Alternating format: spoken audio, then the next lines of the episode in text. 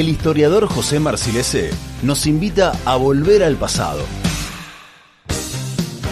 Un recorrido por la historia para entender cómo se construye el presente. Volver al pasado. Una forma de repensar la historia. Ahora sí, momento para escuchar la radio y picar unos doritos en casa, escuchándolo a José. José, bienvenido, ¿cómo estás? ¿Cómo están? ¿Cómo andan? Muy bien, muy bien. Bueno, este, estos días así medio, medio nublados, algo lluviosos, se prestan un poco para estar más en casa, por ahí. No sé, hacer unos pochoclos, no sé si por ahí hacen ustedes alguna vez pochoclos. Tienen un pisingallo, una bolsita de pisingallo en la alacena guardada por las dudas. Bueno, puede ser para, para escucharlo a José ahora hacer su columna de todos los lunes. José, hoy vamos a hablar de la radio. Sí, tal cual. Eh, la semana pasada, o la anterior, hablamos de la tele. Claro. Eh, un poco del origen de la tele. Y, y, esto mm, dio lugar a, bueno, el año pasado habíamos hecho desde el Archivo de la Memoria una serie de cortos, junto con audiovisuales de la universidad, unos tres cortitos de, para, una, para una serie que armó el Ministerio de Educación. Eh, sobre la historia de la radio. Era una convocatoria. Después podemos poner el link si les interesa, pues están buenos. Son breves y, bien concretos. Entonces el tema de la radio es un tema que, hacer esos cortos me obligó un poco a indagar en, la historia de la radio local. Habíamos hecho entrevistas del Archivo de la Memoria a, buenos locutores, a gente del mundo de la radio durante todo el 2019, eh, antes, antes pre-pandemia. Y el año pasado, bueno, laburamos en estos, en estos pequeños cortitos. Eh, mm, y, sobre esa base, bueno, un poco voy a hablar hoy eh, respecto de lo que fue la, conformación de, de, las radios en Bahía Blanca. El año pasado se hubo bastante ruido porque, bueno, se cumplieron los 100 años de la primera transmisión radial, que fue en el 27 de agosto del 20. Claro. En ese marco sigo esa convocatoria de la, de la Secretaría de Políticas Unitarias, ¿no? Del Ministerio de Educación y hubo mucha actividad, ¿se acuerdan? Aquí en Bahía hubo actividades, programas por los 100 años, hubo una, suerte de, a pesar de las restricciones y que todo el mundo estaba guardado, hubo alguna, alguna actividad con al respecto. Así que bueno, mi intención hoy era eh, retomar algunas de esas cuestiones y, hablar bueno, de cómo en los años 30, si bien fueron una década después de la primera transmisión de radio en Buenos Aires, empezó la primera transmisión de una radio comercial en Bahía Blanca. Eso fue el 31 de mayo, eh, justo hoy, eh, de 1930. Eh, empezó a transmitir lo que era el nombre, era Radio Bahía Blanca, lo que luego va a ser el U2. Claro. Eh, José, te pregunto por, por, el trabajo que tuvieron que hacer como historiadores y de buscar archivos y demás cuestiones. En, Bahía es, fácil, digo, es accesible, no, no fácil no, pero quiero decir, ¿hay información, es accesible, está disponible, es rico ese material o, con qué se encontraron?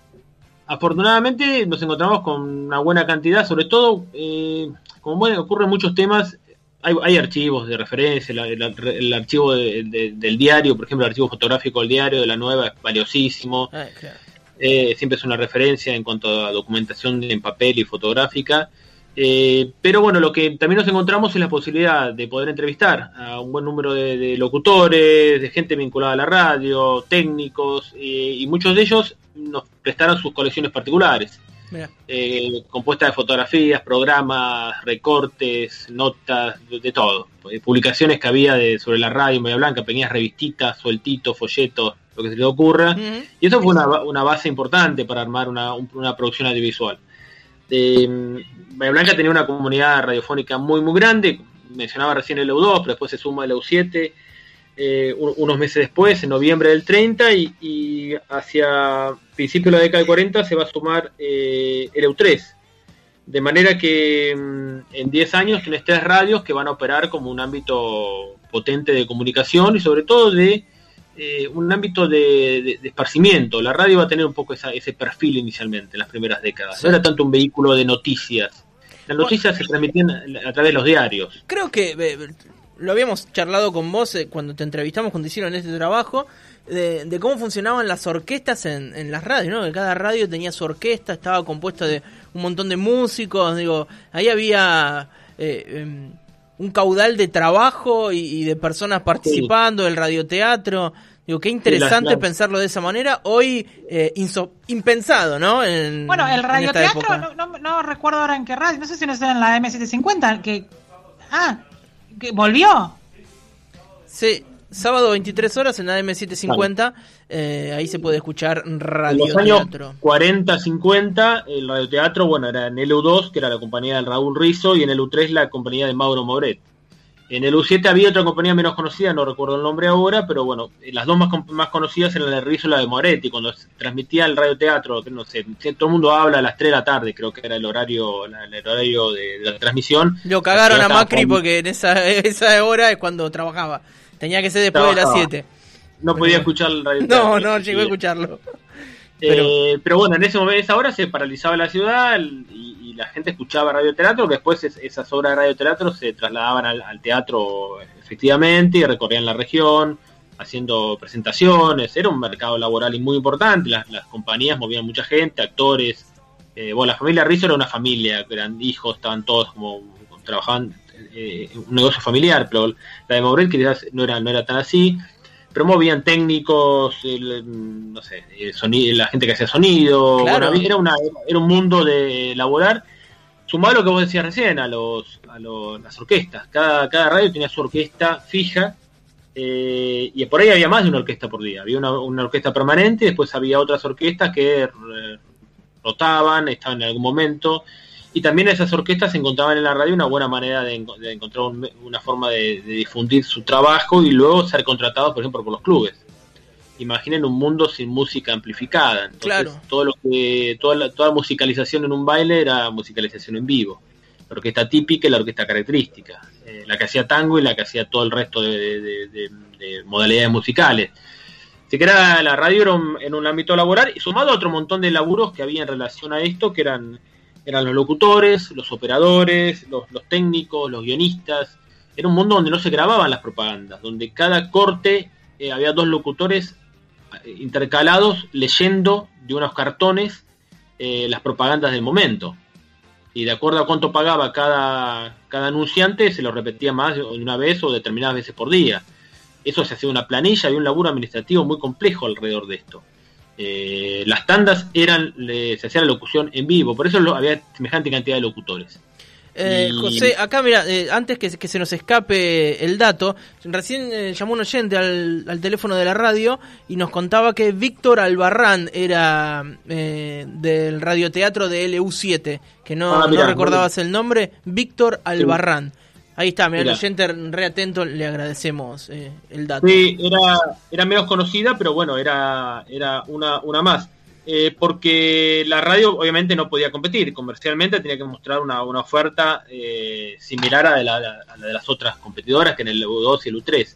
Seguro. Es decir que, y, en base a este, a este, a este mundo radial, bueno, se fue, este mundo radial dura, de, más, más pensado en en el esparcimiento, la, la actividad es más pasatista, bueno, la diversión, que por otro lado no está nada mal. No, eh, más vale. Eh, ese, costado, hasta la aparición de la televisión. La televisión lo termina en los años 60, mm, termina golpeando a este, a este mundo radial, porque ofrece un, ámbito de esparcimiento quizás más atractivo, más obviamente visual, y la radio empieza a tener un costado más ligado a la información, y más ligado a lo deportivo también. No es que no había transmisiones deportivas, pero empieza a ser mucho más importante también por una cuestión técnica. Claro, y la transmisión deportiva se hizo en el 38, un partido que se transmitió, pero era complejo transmitir, los equipamientos eran rudimentarios, pero bueno, ya en los 50, 60 empieza a haber móviles, empieza a haber posibilidad de transmitir en vivo, y empieza a haber un desarrollo técnico. Al día de hoy eso parece la edad media, si vemos la forma en que se transmitía, pero en ese momento era muy complejo transmitir un partido. Pienso, eh, José, que la televisión también llegó para, para romper con esa imagen que yo la he visto en fotos, obviamente nada más, que es la de la familia reunida alrededor de una radio. Eh, de una radio que se compraba como quien compraba una heladera, ¿no? Porque un electrodoméstico grande, caro, eh, que se ponía ahí en, en, la sala y se reunía la familia alrededor de la radio, como pasó después con la televisión, que no sé si pasa tanto ahora que es on demand todo, no sé, ya no pasa más eso de las 21 mientras cenamos, miramos la televisión, no sé si sí, vemos un programa, claro, nos juntamos a, a, las 9 a ver, no sé, eh, un programa determinado, si eso ha cambiado. Ha cambiado, estamos eh, frente a un... La radio incluso técnicamente lo, la, yo me acuerdo en un momento estuve a cargo del archivo histórico y era infinidad las propuestas de donación de equipos de antiguos de música, venían con los gelosos, unos aparatos gigantescos que eran pasa, tocadiscos y la radio. porque era un mueble, era un elemento más que tenía que estar inevitablemente en cualquier casa. Tenías radios más pequeñas, podías tener una radio más austera, una espica, una cosa chiquitita, podías tener una radio en serio, grande, un mueblecito, o las famosas radio capillas. Sí, la eh, capilla, que eran hermosas. Es decir, que había para todos los, todos los presupuestos, pero la radio era un elemento que no podía faltar en, ninguna casa. En los años 40, 50, 60. Hoy en la actualidad también, bueno, pero ahora tenemos otros elementos a, partir de los cuales podemos escuchar la radio. Sí, pero es increíble que eh, se siga consumiendo, digo, hoy año 2021 eh, en muchos lugares se sigue consumiendo radio de la misma manera que en esa época. Cambió un poco el color de la radio, el formato del aparatito, pero eh, muchas incluso con dial analógico se, se venden hoy. Vas a, no sé dónde, vas a Garbarino y te compras una radio con ese mismo dial que funciona de la misma manera. Eh, eso es interesante, digo, en ese sentido, la sobrevida que tiene la radio es sorprendente. Tal cual, tienes en la radio, a pesar del, desarrollo de otras vías de comunicación, de otros medios alternativos, otras opciones, sigue manteniendo una, potencia muy parecida a la de su origen. Quizás han cambiado la, la, los, digamos, eh, la, la, forma en que se conforma la, programación de las radios, lo decíamos recién, pero la radio sigue teniendo, sigue estando muy presente en la cotidianidad de mucha gente. a diferencia de la televisión, que bueno, que ha cambiado la, televisión on demand y eso ha modificado indudablemente el, formato tradicional de radio. Eh, el formato, perdón, tradicional de televisión. Y con la radio, bueno, han aparecido, bueno, el desarrollo de, de, Spotify y de otras alternativas va, también modificando, pero creo que más lentamente eh, el, mundo de la radio. Sí.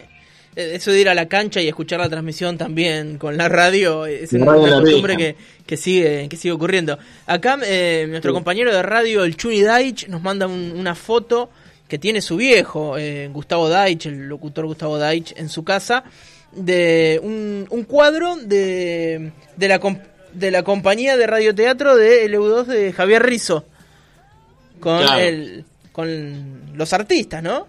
Actores y, actrices fue un mundo eh, muy, muy interesante, muy activo y que vuelvo a decir, le daba trabajo a muchísima gente. Eh, si vemos la, foto que les mandé, eh, por ejemplo, de para ilustrar la, columna de hoy, hay una es, una, un, es, un lugar de, es uno de los tantos estudios que tenía el U2.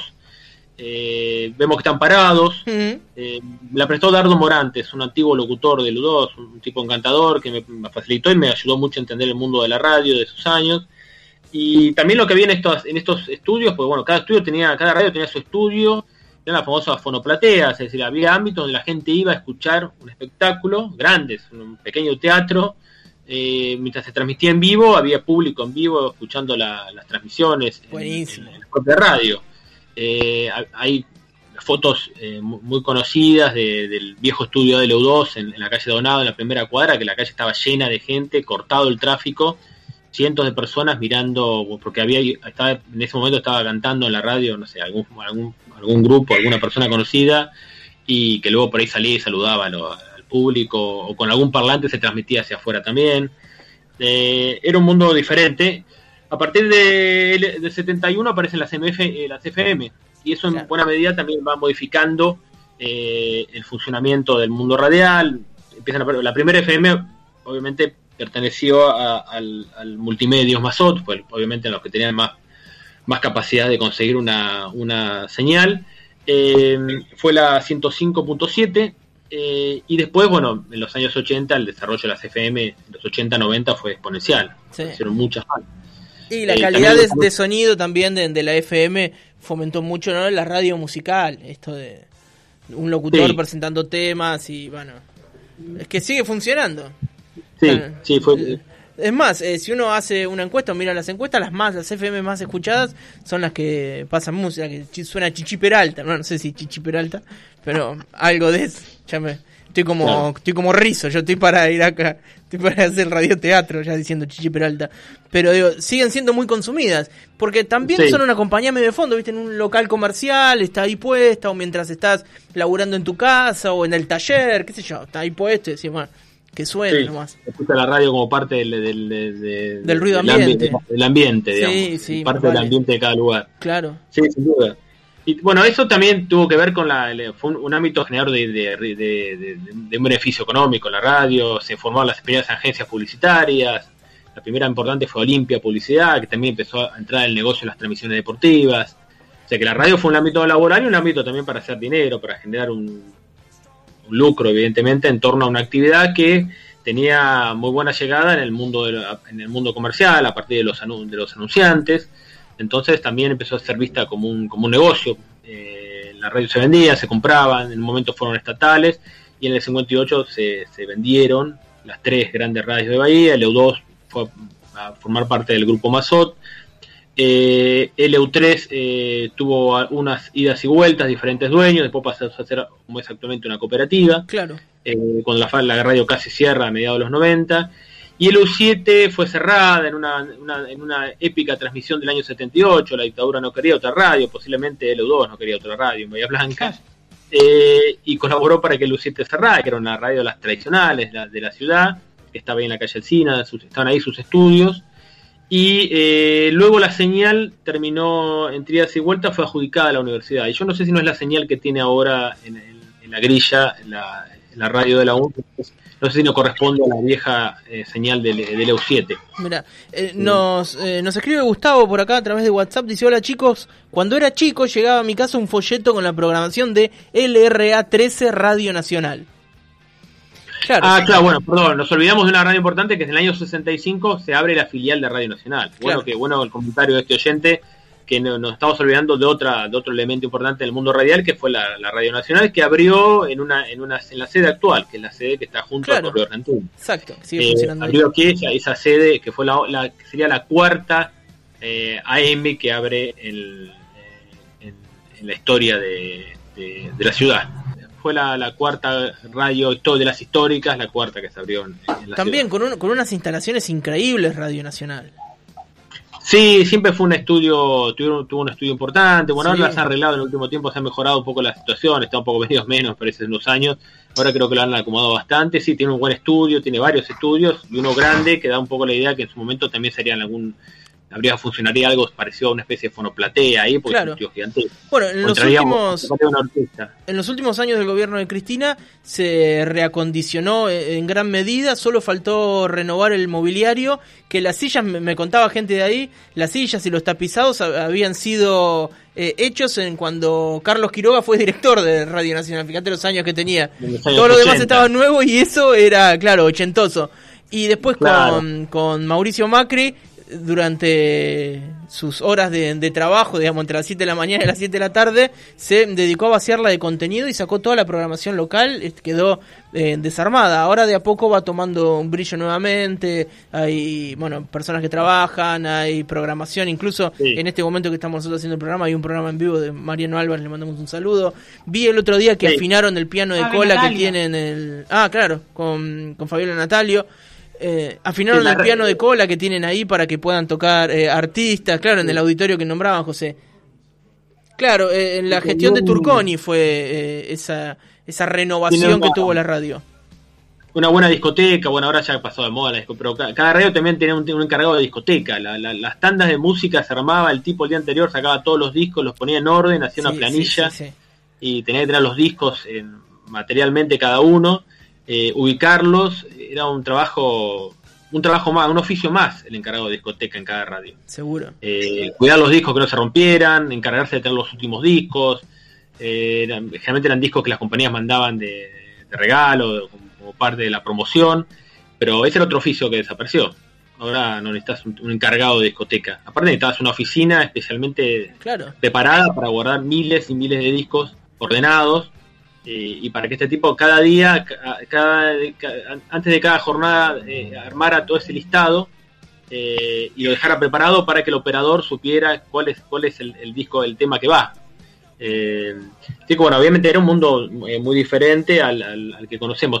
En relación a lo que vos decías que de transmitir programación de Buenos Aires, en un primer momento tanto el EU2 o el E3 como el U7 eran, en cierta manera, pertenecían a las grandes cadenas, a Radio Belgrano, Splendid y al Mundo en algún momento fueron parte de, esas cadenas y obviamente transmitían también programación eh, de Buenos Aires, algunos números, algunos programas, pero en proporción el porcentaje de, de, programación local era siempre muy importante. Eh, no, eran meras propaladoras de, programas porteños, sino que lo que hacían era incorporar a su, a su, a su, digamos, a su grilla de transmisión algunos programas, pero básicamente generar contenidos localmente. Eh, algo que también, hablando, recordando un poco la, última columna, también hacían los canales locales. Los canales tuvieron en los años 60, los canales el 7 y el 9, mucha programación local, mucho, mucha actividad eh, de tipo más, de, carácter eh, deportiva, pero también espectáculos, programas en vivo, de, todo tipo. Es decir, que el mundo de la radio y el mundo de la televisión en décadas diferentes fueron lugares muy, muy activos en Bahía Blanca la televisión más en los 70, eh, la radio más en los, 40, 50, hasta mediados de los 60, que son la época, pues, sería la época de oro de la, de la radio acá en, Bahía Blanca. No, no, no, porque no sea una buena época para la radio ahora, sino porque era un mundo eh, quizás más complejo, diferente. Sí, con menos opciones. Eh, con opciones y, con mucha programación que implicaba, eh, como decíamos hoy, radioteatro, orquestas en vivo, infinidad de locutores trabajando por el tipo de trabajo que, por el tipo de digamos de, dinámica que tenían los programas de radio. Eh, aparte porque técnicamente era muy complejo transmitir por ejemplo un partido implicaba técnico llevar cables llevar un colectivito. Eh, algunos, algunos los que tienen más años recordarán esas pequeñas combis que tenía el U2 el U3 que se las llevaban a la cancha y de ahí transmitían. Era un trabajo eh, muy complejo de hacer. Por la limitación artesanal además Tal cual, eh, por las limitaciones técnicas de, una época. Hoy parece todo bastante más sencillo, eh, sin desmerecerle la, complejidad del laburo ahora, pero... Claro, hasta Radio Urbana hace transmisiones deportivas, y no, acá colectivito no, no, no, no hay colectivito. Claro, pero imaginen, bueno, eso tiene que ver con, la, con el desarrollo tecnológico que facilita muchas actividades y permite que, bueno, que con menos recursos uno pueda hacer una radio. Antes montar una radio era algo carísimo, al igual que montar un canal. Era, era una inversión que no podía abordar, afrontar cualquiera. Seguro. Eh, José, yo me quedaría hablando del radio con vos una hora y media más. Eh, pero vamos a una frase clásica de los medios de comunicación: el tiempo es tirano. Y, ya, otro día, otro día hablamos más. Pero podemos, eh, podemos retomarlo cualquier día porque me parece que es súper interesante, incluso para la gente que está escuchando, que son ávidos consumidores de radio y me parece que está bueno que te hablen de lo que a vos te gusta. Em, y nos queda ver qué pasó en gráfica en Bahía. hablamos de, la tele, de radio, nos queda la gráfica. Yo les recomiendo un, un capítulo de Patricia Orbe y Celeste Napala en el libro Blanca Siglo XX. Que le hicimos nota, ¿te acordás? Claro. Claro, le una nota a Patricia. Ese, ese, capítulo, para el que le interesa la historia de los medios, es, es increíble porque, bueno, en una cantidad reducida de páginas tenés una mirada integral de toda la historia de los medios de Bahía y se, se puede. Eh, eh lo vende, se puede conseguir eh, allí, ¿no? Está en sí, se puede conseguir ahí. Perfecto. Le recomiendo eh, ese capítulo, es un capítulo, está muy bien escrito y bueno, y, tiene la capacidad de resumir en un, en un formato de divulgación y en pocas páginas toda una historia muy extensa y muy compleja. José, decirle a los oyentes que por ahí se les escapó algún datito o quieren compartirlo, esta columna después en nuestra página web con foto y también en la cuenta de Spotify, porque ahora la gente también escucha ahí, ¿no? Ha, cambiado un poco el tiempo. Eh, José, queremos agradecerte y si te parece nos encontramos el lunes que viene. ¿Cómo no? Adiós. Muchísimas gracias, que sigas bien. Y así pasaba, nuestro historiador de todos los lunes hablamos del licenciado José Marciles.